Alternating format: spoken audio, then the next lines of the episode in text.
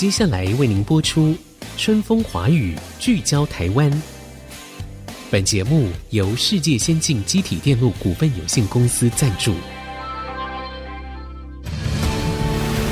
探索台湾新力量，开拓未来新视野。春风华语，聚焦台湾。沈春华主持。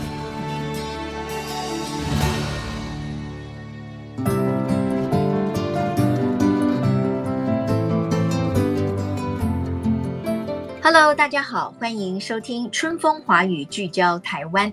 我们最近呢，在节目当中呢，推出了一个女性科学家系列。我觉得是非常令人振奋哈，因为在国内的科技领域里面呢，我们发现国家级研发单位呢，出现了越来越多的女性，而且她们的角色呢，越来越受到重视。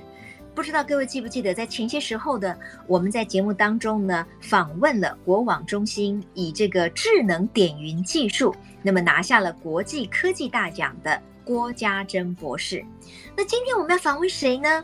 今天的这一位呢，他亲自参与了福卫五号计划。这个福卫五号升空之后呢，哎，结果一开始发生了一个重大的一个意外，就是那个影像呢突然出现了一个光斑的类似像这样子的一个失误哈，所以当时大家就很紧张了。那今天的这一位女性科学家呢，就是不但是参与了。福卫五号计划，同时在抢救这项大危机的过程当中是非常重要的一位关键人物。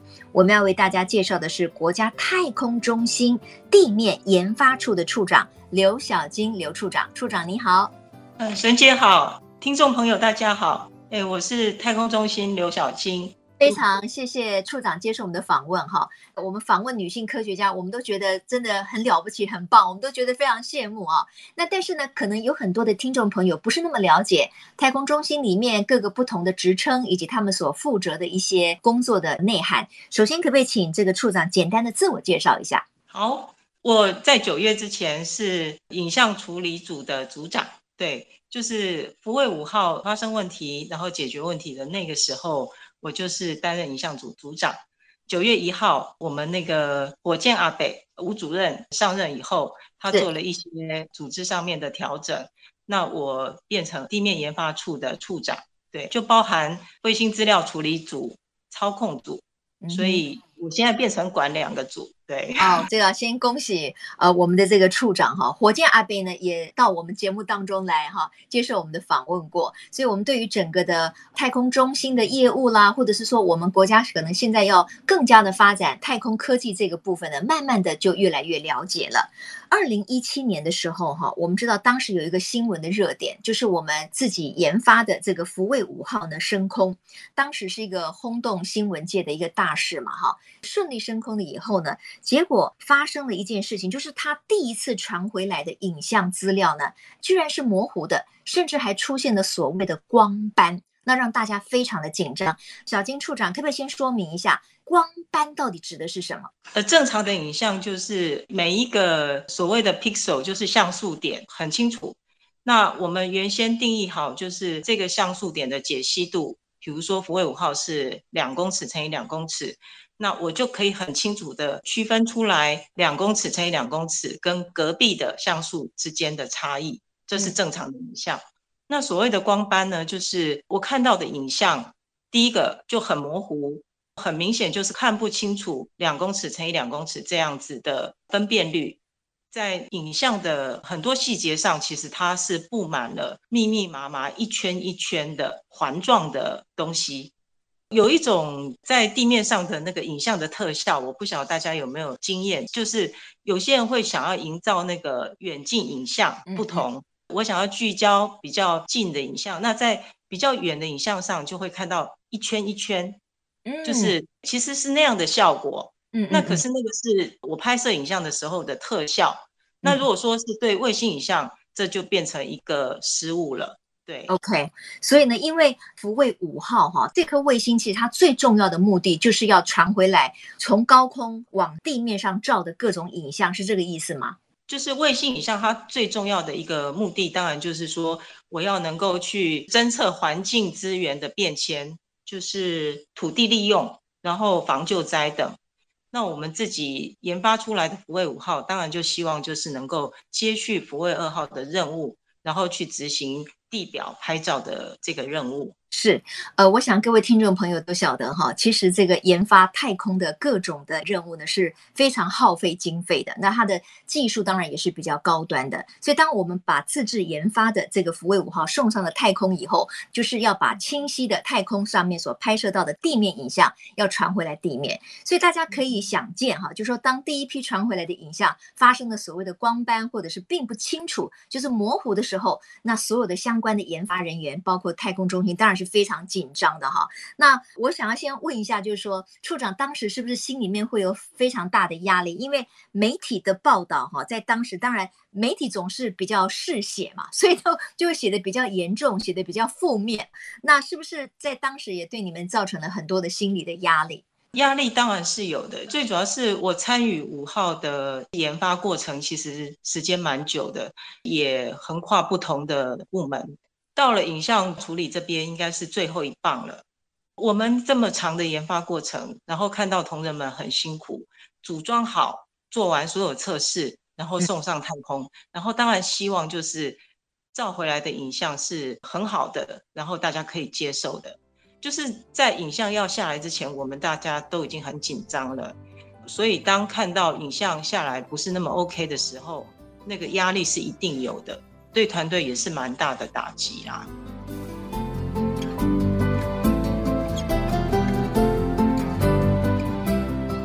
是，所以呢，当时呢，太空中心呢就立刻哈号召了所有的研发团队的成员，当然也包括处长哈，就是说要赶快进行一项影像的大抢救。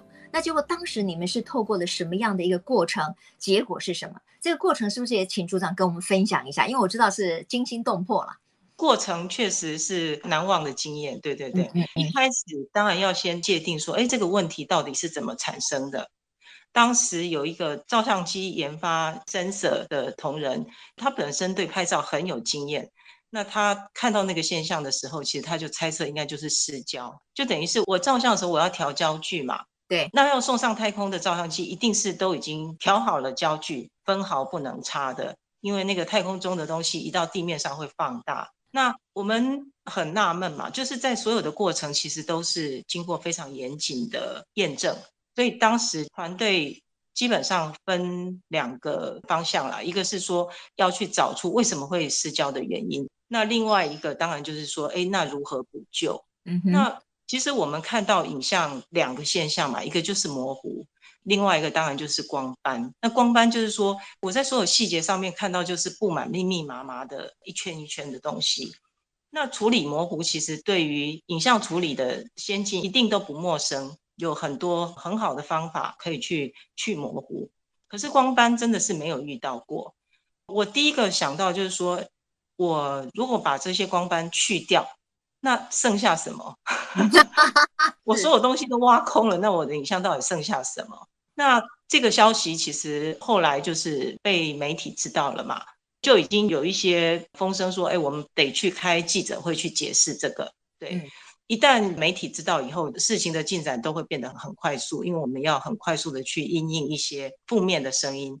那我记得九月十八号当天晚上就接到当时的副主任于副主任就通知说，哎，隔天可能要准备去国研院开记者会。然后要去解释这个现象，然后我们的因应对策。那十九号当天，当然就是负面新闻就出来了。那最严重就是说，哎，五号可能变成太空垃圾，这对整个太空中心是很大的打击。是当天去开完记者会，忙了一整天，然后回来以后，就是我跟那个计划主持人张和本博士，就是一回到公司。刚坐定就接到电话，就是有一个尤翠荣教授，他是清大材料系的老师，嗯，然后跟他的夫婿张平博士想来关切一下影像。我那时候常做的事情，当然就是把什么叫做光斑呐、啊，那个秀给人家看。那个尤教授跟张平博士看了以后，他们就觉得这个应该不会无解。他们的经验是，他们看过很多那个显微镜的影像，也都是经过一些后处理。然后可以把很模糊的变成很清晰这样子。我听到当然也很高兴，可是还是存疑啦，因为当初不是很清楚光斑真正的成因呐、所以呢，其实还是半信半疑。可是既然有人这么建议，我当然就努力一试啦。当天晚上回去，我就把手边有的一些曾经做过去模糊的方法都拿来试一试。然后我后来试出一个方法，就是说处理过的影像就已经变得比较相对清晰，在有光斑的地方，那个光斑的结构被破坏掉了。嗯，就是原本影像的一些边缘，就是我们所谓的 edge 都跑出来。啊哈、嗯，对，我就有点 surprise。然后后来呢，就是。等于是说，我要去模糊的时候，我还是要把那个软体找出那个模糊的成因，就是我们所谓的 kernel 哦。然后我把那个 kernel 估出来之后，我就发现，哎，就是光斑本身。这个时候，我就相信我找到正确的解了。我就把另外一张很严重有光斑的影像，其实那个就是松山机场。那松山机场的跑道上，当然就是有停一些飞机嘛。可是那时候不知道那是什么，然后我就用同样的方法试了一次。那个等结果出来的时候，真的是恍然大悟，原来那个一圈一圈的东西就是一架一架的飞机。哦，那时候 真的是很兴奋。你应该有大叫嘛？就是当你发现光斑之后，其实是松山机场停放的这个飞机哈，就是影像就清楚了嘛，光斑的问题就解决了嘛，是这个意思吧？某种程度，对，我当然是在心里大叫，我没有不敢吵到邻居了。对，不敢吵到邻居。听我们处长的这一段的这个说明哈，可能各位听众朋友会觉得有一点难度跟门槛，没有错，因为它毕竟是非常专业的东西。像刚才我们的处长有提到那个什么 kernel，这个好像就叫做一种核函数哈，这个呢可能是当时光斑的一个主要原因哈。也就是说，当时我们处长呢找到了形成成这个光斑的原因之后，他用所谓的返回旋运算，结果呢就还原了那个影像啊，所以我想大家当时都非常的兴奋。不过处长，我有一个疑问，就是说，当我们把这个卫星要送上太空之前，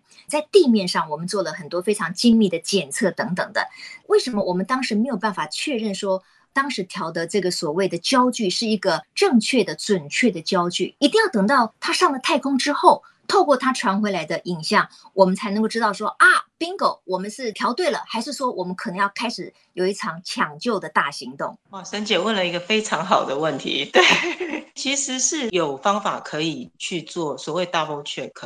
这边要先解释一下，就是说，对啊，我们做了很精密的检验，怎么会发生这么严重的问题呢？因为当时我要去做所有的测试检验的时候。嗯我用了一个打出平行光的仪器，它叫准值仪。嗯、那这个准值仪呢，它就扮演了很重要的角色喽。就是说，把它当做是一个就是正确的答案这样。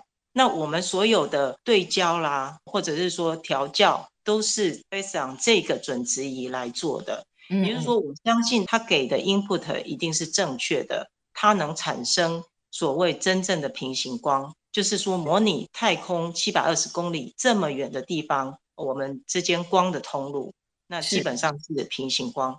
可是就很遗憾的，就是说这个准值仪呢，本身是有一点偏差的。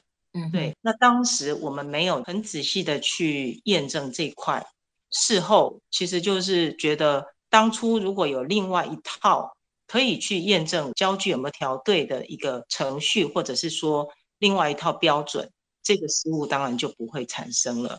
很好，我是可以理解。其实我听的时候哈，也是要非常专心，因为这个对我来讲也是有点科学门槛。所以我鼓励各位听众朋友哈，就是为什么我们要谈这个？一方面，我们想要让大家知道，有越来越多的女性投入非常高端的科技的领域，而且成为其中非常重要的领导人物。那另一方面呢，其实太空中心哈，就是未来的太空，像我们说低轨道卫星，它会成为未来的一个很重要的太空产业链。那它也会提供给未来的年轻人很多的就业的机会，或者是完成你梦想的机会，哈。所以我觉得我们慢慢听，那不同的世代的听众朋友都可以了解我们现在正在太空产业的哪一个阶段，也可以帮助我们自己，也帮助我们的年轻人未来可以在太空的领域的研发里面有更大的收获。好，那我要进一段广告了，广告之后回来呢，我们要继续请教国家太空中心地面研发处的处长刘晓菁刘处长来谈一谈。我们太空的研发的最新进展。马上再回到春风华语，聚焦台湾。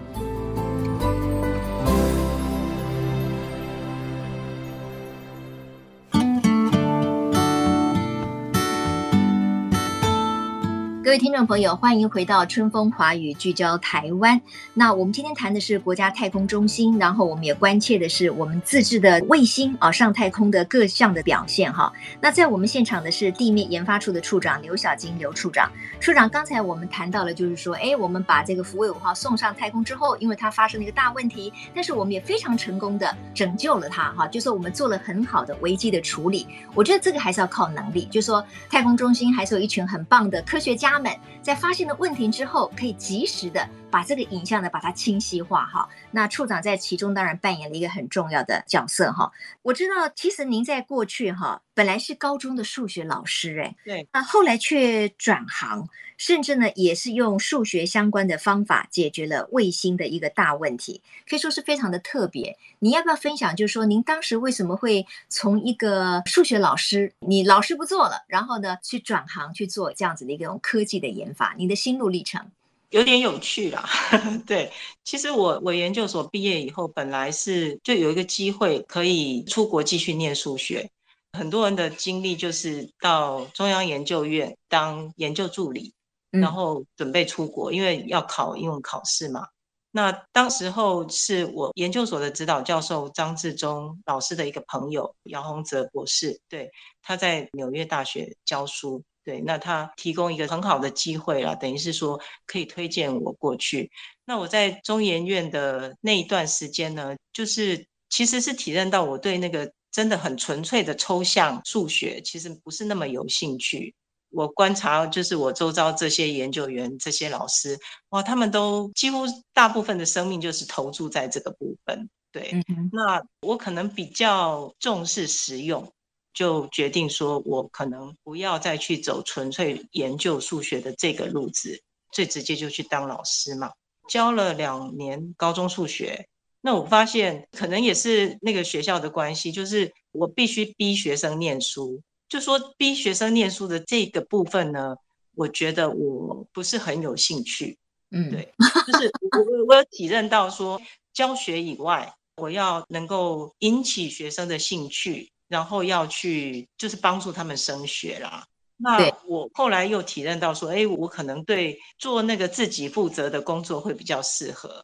当时刚好就是有一个大学的学姐，然后她就是把这个工作机会介绍给我，就是福卫一号的轨道的预测这个工作做了这样的转换，对。是是，我觉得这个呃刘晓菁处长哈，他对于职业的选择，其实也可以给我们很多的现代妇女作为一个参考，就是不要给自己天花板，不要给自己限制哈，你永远可以去追逐你的梦想。你看后来刘处长到了太空中心以后呢，发挥的所长哈，那也扮演了很重要的角色。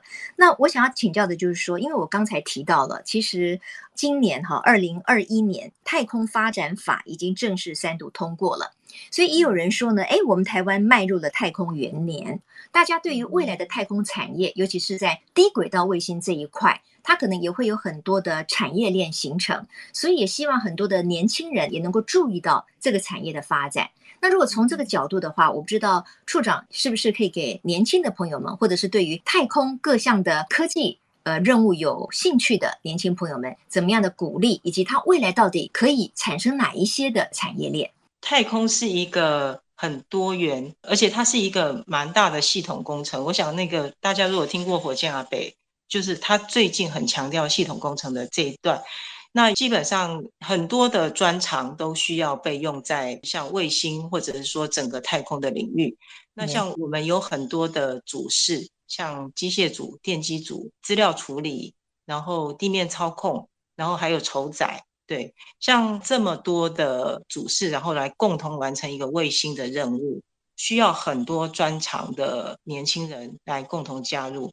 那基本上，我对做卫星的这个领域的认知呢，就是说，它要能够把所有的东西兜起来，变成一个可以好好在太空运作的一个卫星，它需要有很多的界面，这些界面要能够很良性的沟通。基本上我的认知，我的本质比较是一个工程师。